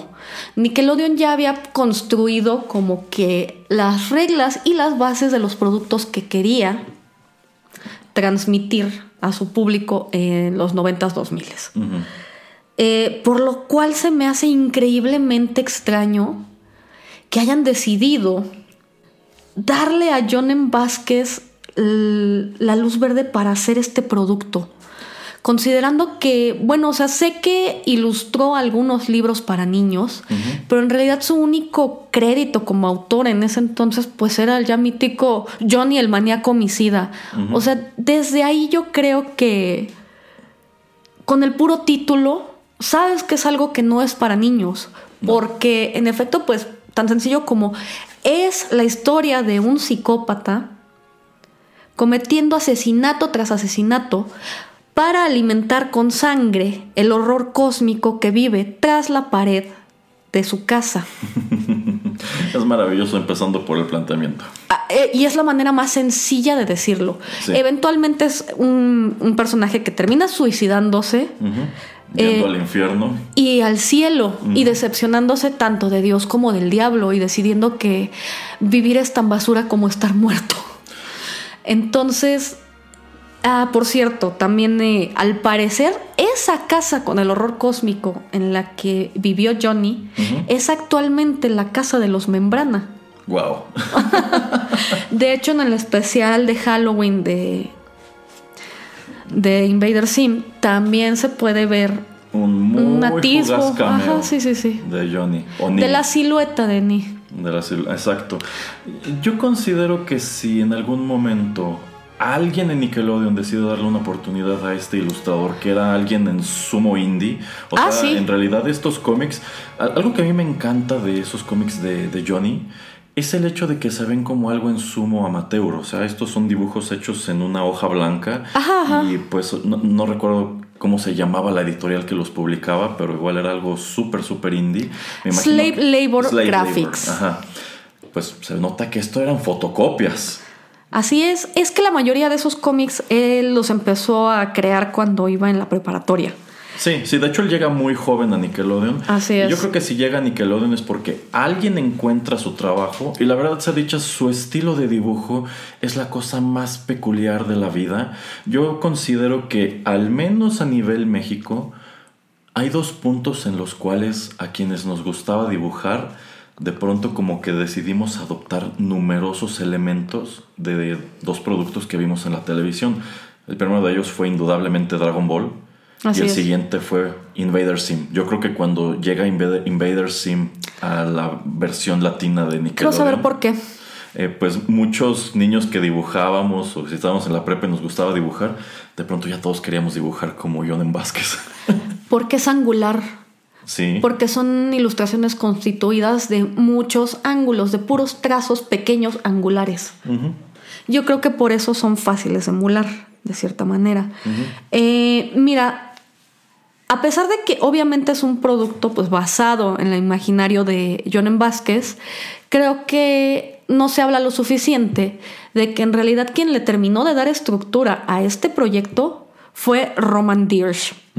Roman Dirsch eh, es el creador de Lenore, la hermosa niña muerta, que también tuvo su serie de animación, aunque eran unos cortos, eh, que llegaron a pasar aquí en el canal Fox Kids en la barra de Insomnia, que era su especie de Adult Swim, que era donde pasaban las caricaturas raras y para adultos. Eh, ahí también pasaban The Tick, por ejemplo. Eh, Roman Dirsch es como que el amigo de Jonen Vázquez que compensa la ansiedad social del primero. Eh, de hecho, yo, por ejemplo, compré el box set de Invader Sim de Media Blasters, que pues obviamente como la gran mayoría de los DVDs de la época, traía comentarios. Jonen Vázquez casi no habla en dichos comentarios. De hecho, Jonen Vázquez no es para nada una persona pública. Actualmente lo es más. De sí, hecho, de ya hecho, vino sí. dos veces a México Sí. para el Pixelatl. Eh, Sí, sí, pero de ahí en fuera, eh, a mí siempre me ha parecido que es una figura muy parecida a lo que era Trent Reznor en los 90. Alguien a quien no le sentó muy bien la fama y quien quizá al momento de que es cancelado Invader Sim pudo... Se le debieron haber abierto un montón de puertas, pero pues, él decide sencillamente desaparecer. Pues sí ha hecho un par de productos. Eh, no me acuerdo. Uno de ellos es Niña de noveno grado. Él hace el diseño de personajes. Eh, tuvo en desarrollo durante muchísimo tiempo, para Disney Channel, por cierto, un proyecto que se iba a llamar Very Important House. Que, bueno, al parecer era una niña que abrió una puerta en una casa, la casa muy importante, que iba a tomar una especie de papel de Dios. Ese proyecto, proyecto estuvo en un infierno de desarrollo durante años hasta que terminó por cancelarse. Eh, pero mucha gente era algo que se moría de ganas por ver porque era más de Jonen Vázquez. Digo, más allá de un diseño de personajes. Era un proyecto de autor como lo fue en su momento Invasor Sim. Eh, yo creo que de todo lo mencionado, quizá Invader Sim sea lo más enteramente gótico. De entrada porque Jonen Vázquez es gótico. Sí. De hecho, pues bueno, obviamente Johnny el maníaco homicida es una especie de personaje catártico de él mismo. Pero muchos de los personajes incidentales del cómic todos usan este, Ater gótico. ater gótico como estas botas altas con estoperoles o con Ajá, sí, sí, púas sí. o Las de placas. Ajá, o las gabardinas negras y Así pues, es. eh, cortes de pelo muy de ese estilo también. Eh, yo creo que lo maravilloso de del trabajo de Jonen Vázquez es que es una sátira desde adentro de la subcultura gótica. Sí. Eh, dejando de lado a Johnny, porque en una de sus primeras aventuras se enfrenta a, a un eh, dependiente de una tienda de discos góticos, bueno, de discos alternativos, que también como que le empieza a, a hacer cierto desdén por el tipo de discos que está buscando. También esos, esos cómics tenían unas irrupciones que se llamaman Meanwhiles. Mm. Y en más de uno mencionan a una chica gótica. No recuerdo cómo se llama, pero por ejemplo, el único interés romántico que llega a tener Johnny. Johnny es Debbie, una chica gótica que también es pintora, la cual tuvo su propio título que se llamaba I Feel Sick. Exactamente. Ajá. Y pues bueno, era un chiste recurrente que Debbie siempre escoge a puros patanes para salir, porque busca ciertos estándares absurdos. Ujú.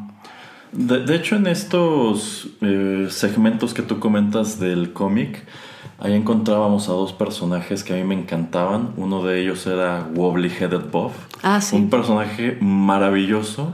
Y también este otro personaje que es como un monito de un Ah, stick figure. Happy Noodle Boy. Happy Noodle Boy.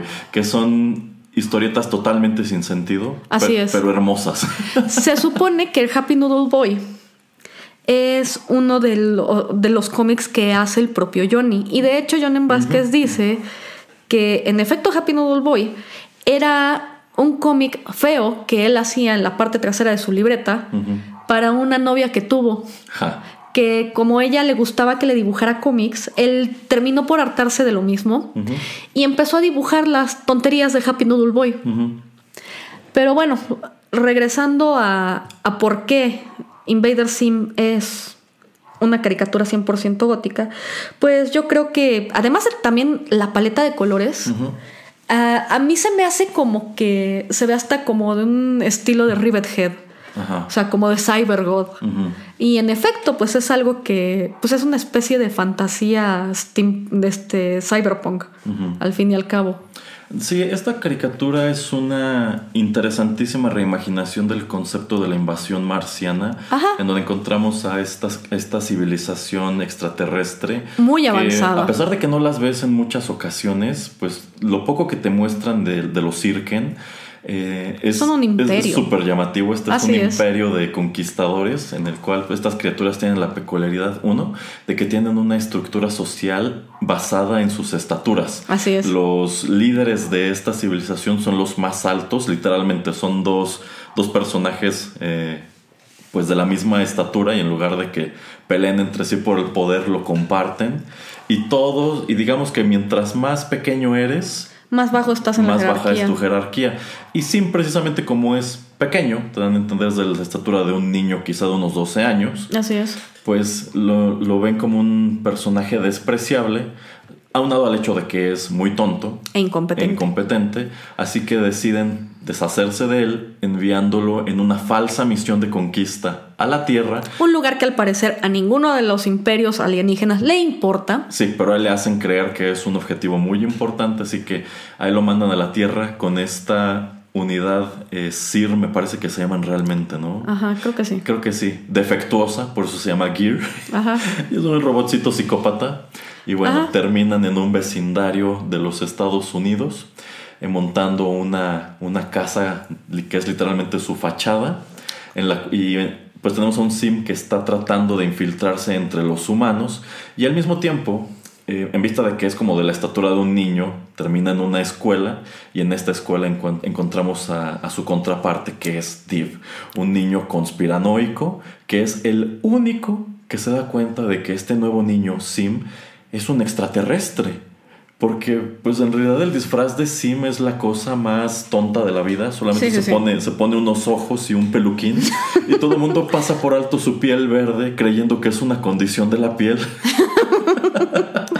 Sí, sí, sí. Y, y- pero el chiste es que, como es de esperarse, nadie le cree a Div que Ajá. Sim es un, ex- es un, extrater- un extraterrestre. Y que es un chiste recurrente. Y que su plan es este, apoderarse de la Tierra, porque a su vez los niños están convencidos de que Div Es un tonto perdedor. y está loco. Así es. Ajá.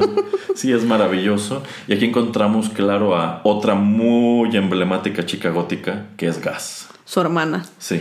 Que pues como que aquí lo, la comedia recae en que Gas es un poco como Mandy, porque también es una figura muy intimidante para todos a su alrededor. Y sin embargo, o sea, ella está consciente de que en efecto Sim, es más, lo llega a mencionar en un Sí, episodio, sí. es que es obvio que Sim es un extraterrestre porque su disfraz es muy tonto.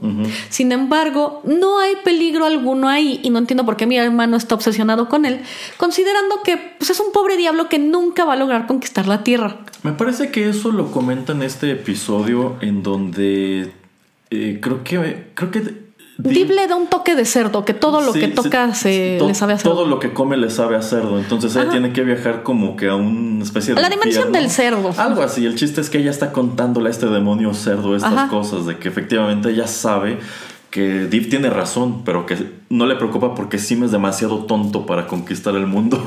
Así es.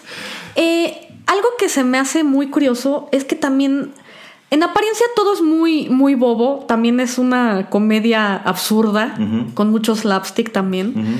Y sin embargo, creo que, por ejemplo, Deep y Gas son dos personajes muy bien pensados. Sí.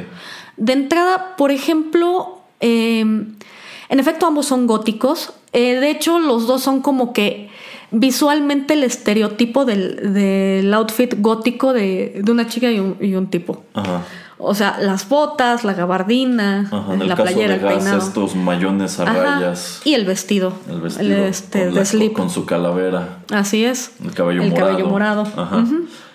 Eh, sin embargo, bueno, también otro chiste recurrente es que el papá de ellos, el profesor Membrana, es el científico Número uno del número mundo. uno del mundo. Ujú. Y a mí me parece algo muy curioso que Div también es una especie de científico, porque pues a la, o sea, tanto admira a su padre y lo tiene como pues como la máxima figura en su vida, a la vez se contrapone y lo quiere imitar siendo un científico loco y parapsicólogo. Exactamente. Eh, también tenemos este elemento de que como el profesor Membrana es una persona muy importante, en realidad no tiene tiempo para una dinámica familiar. Entonces, Ajá. tanto Deep como Gas son algo así como neglected children. Ajá. Es esto Sí, lo sí, que sí. los vuelve góticos, supongo. y mientras Mira, es que Ajá. quizá eso, yo creo que es, es cierto. O sea, que como son niños que están descuidados, pues Se se, vuelven envuelven. Ajá, y mira, a pesar de que podría considerarse un estereotipo negativo, también creo que dice mucho acerca de por qué la mayoría de los góticos se consideran a sí mismos outsiders y terminan encontrando refugio en la subcultura alternativa y oscura. Y pues hay episodios que van netamente del hecho de que para Gas Es muy Es importante. muy importante el poco tiempo que pueden pasar con su papá. En este episodio, de hecho, ella lo que quiere es obligar a Div a que esté en casa a tiempo para la cena, porque pues si, si de por sí casi no lo ven, lo que no quiere que Div le arruine esa Ese esa poco noche. tiempo. Ajá, sí. Y también es muy chistoso cómo Div está tratando de convencer a su papá de lo mismo, de que hay un extraterrestre en la ciudad que quiere apoderarse del mundo, pero igual no le cree. Él como que tiene esta actitud de deberías enfocar tus talentos a cuestiones Ajá. científicas reales y no a, a lo paranormal, ¿no? Ajá. O como esta sociedad este, de investigadores paranormales de la cual él forma parte, no Así recuerdo es. cómo se llama en Sí, este sí, sí. momento. Que su nombre es el agente Mothman. Aquí nada más lo traducen como polilla. Sí, o ver este programa de los misterios misteriosos. De misterio inexplicable. misterio inexplicable que igual es buenísimo. Este Ajá. capítulo cuando recrean en diversas ocasiones. Según la narrativa de cada quien. Cuando Deep graba a a Sim Ajá, sí, sí, sí. Y es la versión de Deep, la versión de Sim, la versión de Gas y la versión de Gear. y estos actores con botargas. Sí, sí, sí. es divertidísimo. Eh, bueno, eh, de nuevo, o sea, como verán, es algo sumamente hilarante. Pero en los comentarios eh, extra que vienen en los DVDs de Media Blasters, comentan que ellos tuvieron muchos problemas con Nickelodeon Sí. e incluso con el propio Jonen Vázquez. Ajá. Jonen, por ejemplo, no planeaba que Div fuera un personaje recurrente, ni al cual eh, darle tanto énfasis. Ujú. Eh, Div al parecer se iba a morir en el tercer episodio y ya no iba a volver a salir. Y obviamente era algo que para Nickelodeon era imposible según las reglas que habían establecido para los programas de ese entonces. Entonces no lo dejaron matar a, a, a Deep. Y yo creo que gracias a eso la suerte de Deep fue degenerando con cada episodio. Le iba cada vez peor por lo mismo. Eh, no les dejaron matar a ningún personaje. Ese eh. episodio que protagoniza Gas, nada más ella, que no salen ni, ni Deep ni Sí, Girl. sí, eh, es el episodio Ajá. de gas. Bueno, ahí originalmente se iba a morir el niño que le quita su videojuego. Sí. Pero como les dijeron que no podían hacer eso, terminan an- animando un pequeño segmento posterior que se ve muy pegado, en el que el niño sale de la tumba como si fuera un superhéroe. Efectivamente, pero sí hay un personaje que muere dentro de Sim, Ultra Pipí. Ah, es verdad. Sí, el hámster bueno, gigante el- el godzilesco. hámster gigante. Otro chiste recurrente es que, ok, Sim es demasiado incompetente como para conquistar el mundo. Pero Pero, sus- la tecnología que tiene Ajá. en otras manos le permitiría apoderarse de él muy fácilmente. El problema es que él utiliza esta tecnología para cosas muy tontas y en algunos casos netamente para desquitarse de Div. Así es, como cuando. Creo que de mis episodios favoritos debe ser ese, en el que Div está tan frustrado de no poder exponer a Sim que le avienta en la cafetería un panqué en la cara. y en efecto, Sim está furioso y decide utilizar toda esta tecnología para hacerle creer a Div que tuvo éxito en la vida Sí. que por fin pudo exponer a Sim, que tuvo el respeto de su papá, de su hermana, Del mundo. del mundo, en el que él se vuelve un parapsicólogo exitoso y que logra demostrar que todas sus teorías conspiranoicas eran ciertas y él tenía razón. Y el episodio termina con un Deep viejo con- contando en una especie de programa de Esta fue tu vida, pues precisamente cómo llegó a ser la figura en la que se convirtió. Y la entrevistadora le termina preguntando, bueno, ¿y tú fuiste el que le lanzó el panque a Sim? Y Div, que ya está viejo, decrépito, no tiene más, más opción que admitir que sí lo hizo. Y bueno, es ahí cuando te revelan que Todo en realidad simulación. todo fue una simulación en la que lo metió Sim para crear una máquina sumamente complicada para lanzarle un panque a la cara. Pa- Para obligarlo a confesar, porque Di- Div, Div lo niega en la cafetería. Ajá, ajá. Y devolverle el panquecito. Y eso es todo lo que Sim quería. Entonces, eh, bueno, ese es de los episodios que menos problemas tuvieron. Ajá. El de Halloween también tuvo muchos problemas porque incluso empiezan a mostrar una versión aún más retorcida del mundo en el que ellos viven, por ejemplo, de su, de su maestra. Eh, la maestra, en, en sí hay muchos episodios en donde te dan a entender que es como un monstruo. Así es. Y sí la ves en forma de monstruo en este episodio, al igual que a Gas. Así a Gas, es. Gas también es presentada como una especie de demonio. Eh, bueno, por cierto, la señorita Withers es un personaje que 100% sí proviene de los cómics de Jonen. Es la maestra de Squee. Oh, ya, ya. es ya, la ya. maestra del niño Squee. Entonces, ah, por ahí hay otro episodio donde te cuentan la historia de la señorita Withers y precisamente algunos niños creen precisamente eso, que siempre ha sido vieja y siempre ha estado ahí, lo cual parecen confirmar.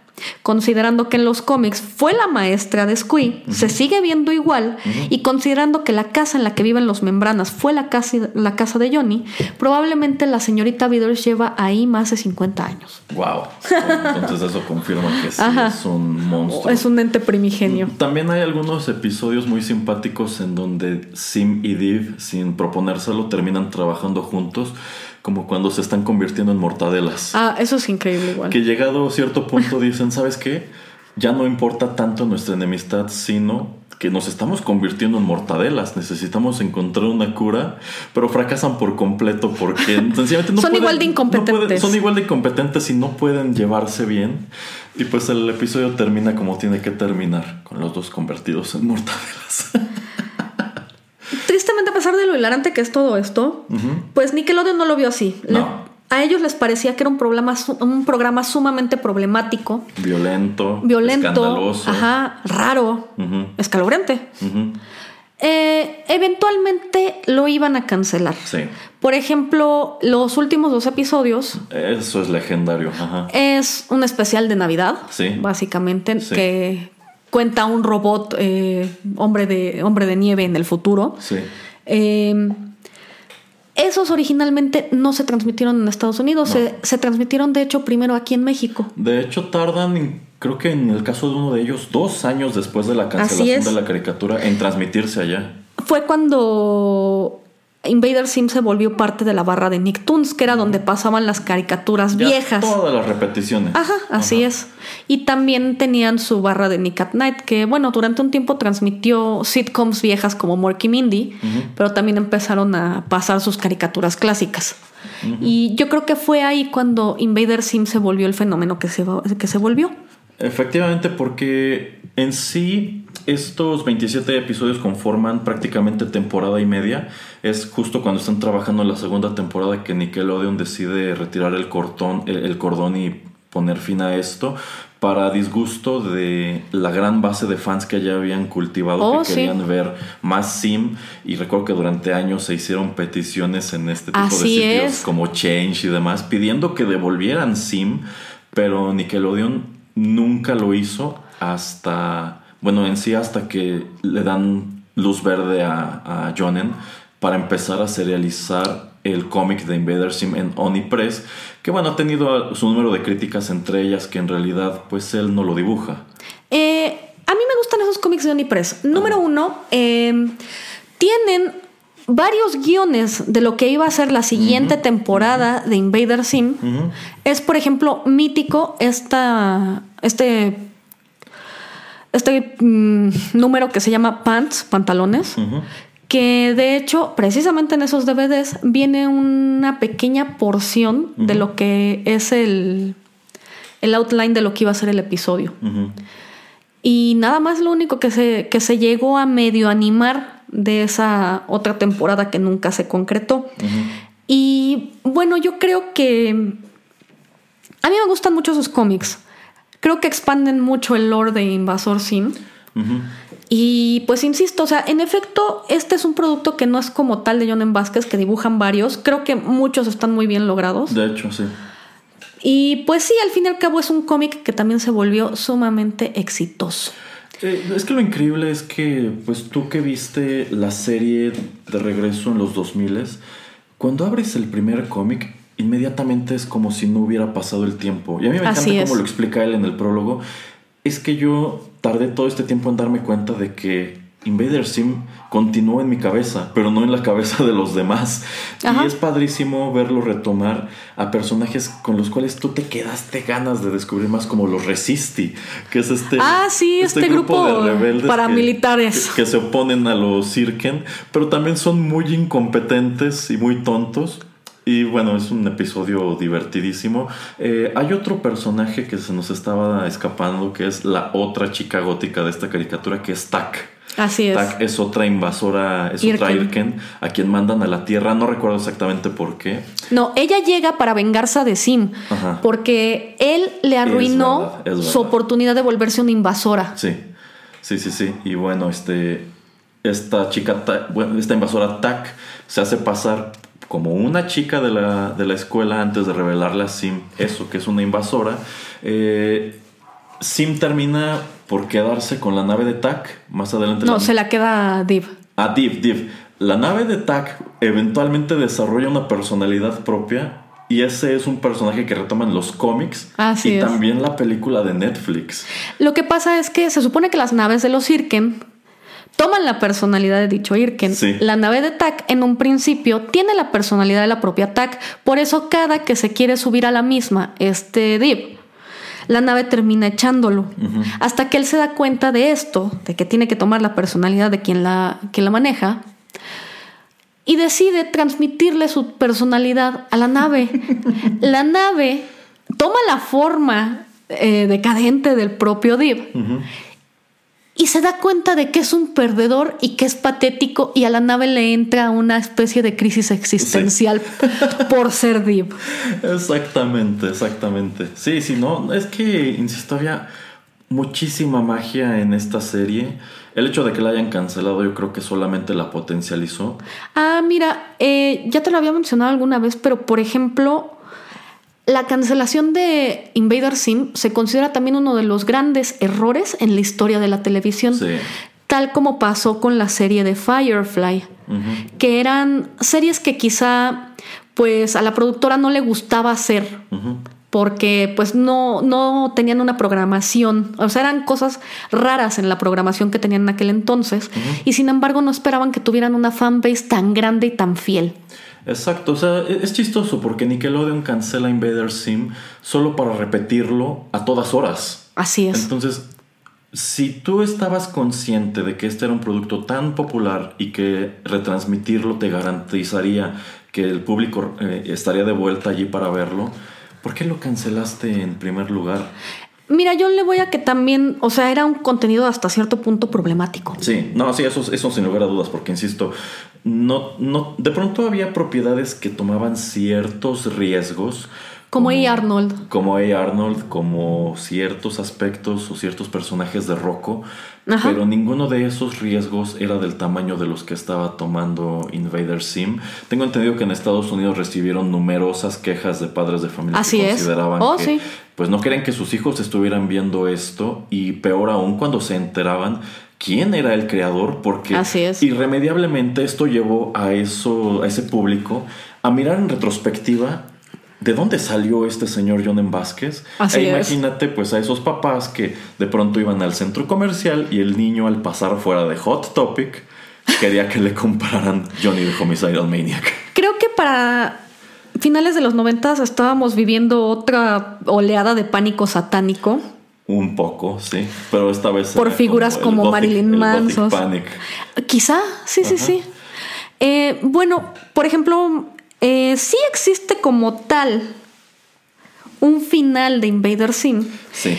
Que es un pequeño cómic que dibujó el propio John Vázquez para la revista de aquel entonces de Nickelodeon, en el que, pues básicamente, Deep se voltea.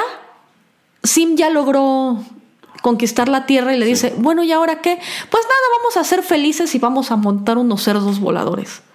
Durante mucho tiempo ese fue el primer y único cómic que existía de, de, Invader Sim. Y aunque su primera aparición es en las páginas de los cómics de Squee, es un póster mm, en la pared del cuarto de Squee y se llama Sod. Ok. Eh, yo recuerdo que en los 2000 también corría el rumor de que el final de la serie sería una película titulada Invader Div, en la cual él por fin lograría frustrar los planes de Sim, pero tomaría la decisión de viajar al Imperio Irken para destruirlo porque, porque llegaría a la conclusión de que la Tierra no estaría segura mientras existiera los Irken. los Irken y por eso él ahora se convertía en el invasor, de allí el título de Invader Div. Esto al parecer fue totalmente una leyenda urbana, John jamás ha confirmado que esa haya sido su intención, pero no, sonaba descabellado en el momento. ¿eh? Bueno, todo terminó en que los cómics también tuvieron tanto éxito que terminan dándole luz verde para hacer una película que no, no se llamó Invader Deep, se llama Enter the Florpus y fue algo que se hizo para Netflix, lo cual se me hace un increíble acierto porque así Nickelodeon lograba quitar de su programación este producto tan problemático y se lo estaba ofreciendo a, en realidad al público que verdaderamente le interesaba. Sí, de hecho la película es, es muy buena. Me encanta. Retoma todo el encanto de la serie. Ah, sí. Pero yo creo que un gran acierto también fue darle el control creativo a John M. Vázquez. Sí, sí. Y yo creo que lo primero lo que se nota es que, bueno, obviamente John M. Vázquez es de ascendencia latina. Y pues él siempre quiso que Gas y Deep fueran niños latinos. Y lo primero que salta a la vista en esta, en la película. en la película, es que son morenos. Efectivamente. Por fin. Sí, pasa de ser Div a convertirse en el Div. es muy divertida la película. Es increíble. Eh, hasta ahora no se sabe qué futuro le depara a esto, porque en definitiva Pero fue un hitazo la película. probó tener potencial para muchísimo más. Así que igual y la historia de estos personajes no ha terminado de contarse. Bueno, ¿algo más que quieras comentar a propósito de Sim antes de despedirnos? La amo, de hecho, creo que es mi serie favorita de todos los tiempos. Eh, de entrada, también me llama mucho atención el tipo de fandom que ha generado. Sí. Eh, quizá es un dato que no debería contar, pero básicamente le voy a compartir mi miseria al mundo. Así que en plan de si yo lo vi, ustedes también. Existe todo un fandom loco. Oh, Dios, ya, ya sé a dónde vamos. Que hace fanfics en Wattpad, sobre todo, eh, acerca de romances entre Div y Sim. Sí. Y bueno, mira, o sea, hay tanta basura al respecto, se llama Sadder con Z, Ujú, Sim and Div Romance. Eh, y bueno, de cierta forma, alguien se tomó la molestia no nada más de escribir cosas locas al respecto, sino de explicar el por qué. Porque dice, es que la dinámica entre Div y Sim tiene mucha tensión. Si lo piensas, es una dinámica muy de Batman y Joker. Así es. Se necesitan mutuamente. Y uno no puede estar sin el otro porque para Sim Div representa Esa oposición que espera encontrar en la Tierra. precisamente con sus con su cabeza megalómana. Ajá. Y en realidad Sim viene a validar las- Todo lo que- to- todo lo que es Div. Así es. Porque es la confirmación de que él tiene razón. Así es. No está loco como todos los demás le dicen. Entonces realmente no, no se odian, sino que se aman. Porque se necesitan el uno al otro. Oh, sí, pero Dios, Dios, igual son cosas que yo quisiera no haber visto. Bueno, hay uno muy famoso que se llama Jugando con Fuego. Ajá. Es como que una especie de fantasía shonen ai, pero está muy bien dibujado, la verdad. Ok, ok. Bueno, pues con este dato escabroso, alguna- algunas de estas cosas las pueden encontrar en YouTube. Es que estamos llegando al final de esta emisión titulada Miss Alarma and the Spooky Tunes. And Yo- the Infinite Sadness. Porque todas están canceladas. Otro, otro día te invito, efectivamente, otro día te invito a hablar de, de Infinite Sadness. Eh, pero bueno. ¿De eh, Scott Pilgrim o de Sí, pues, puede ser, pues de las dos cosas podría ser, ¿no? Porque a fin de cuentas en Scott Pilgrim hay referencias a todo, a videojuegos, a cómics, a rock, etcétera, etcétera. Bueno, pues un ejercicio muy interesante sin duda. Creo que son cuatro títulos eh, pues, que tienen todos estos elementos en común y que uno va construyendo sobre lo que hizo su antecesor y lo, y lo va mejorando. Sin lugar a dudas, eh, pues casi todos ellos, yo creo que sobre todo el último, se sostienen como trabajos muy emblemáticos de los cuales quizás sentimos que no vimos lo suficiente en su momento y al mismo tiempo dices que lo dejen así. Quizá algunos de Así estos es. estaría bien que no los volvieran a tocar nunca porque como se quedaron, se quedaron bastante bien. Es así que estamos llegando al final de esta emisión. Muchísimas gracias por su sintonía. Si les gustó, no dejen de compartirla. Les recuerdo que todos los contenidos de este podcast están disponibles de manera gratuita en SoundCloud y que pueden suscribirse a lo más reciente en Spotify, iTunes, TuneIn Radio, iVoox, Castbox y bueno, prácticamente cualquier otra app de podcast. Muchas gracias a Miss Alarma por venir a la cabina a platicar conmigo sobre todo esto. Y ya lo saben, aquí los estamos esperando en Rotterdam Press todas las semanas con nuevos contenidos. Hasta la próxima.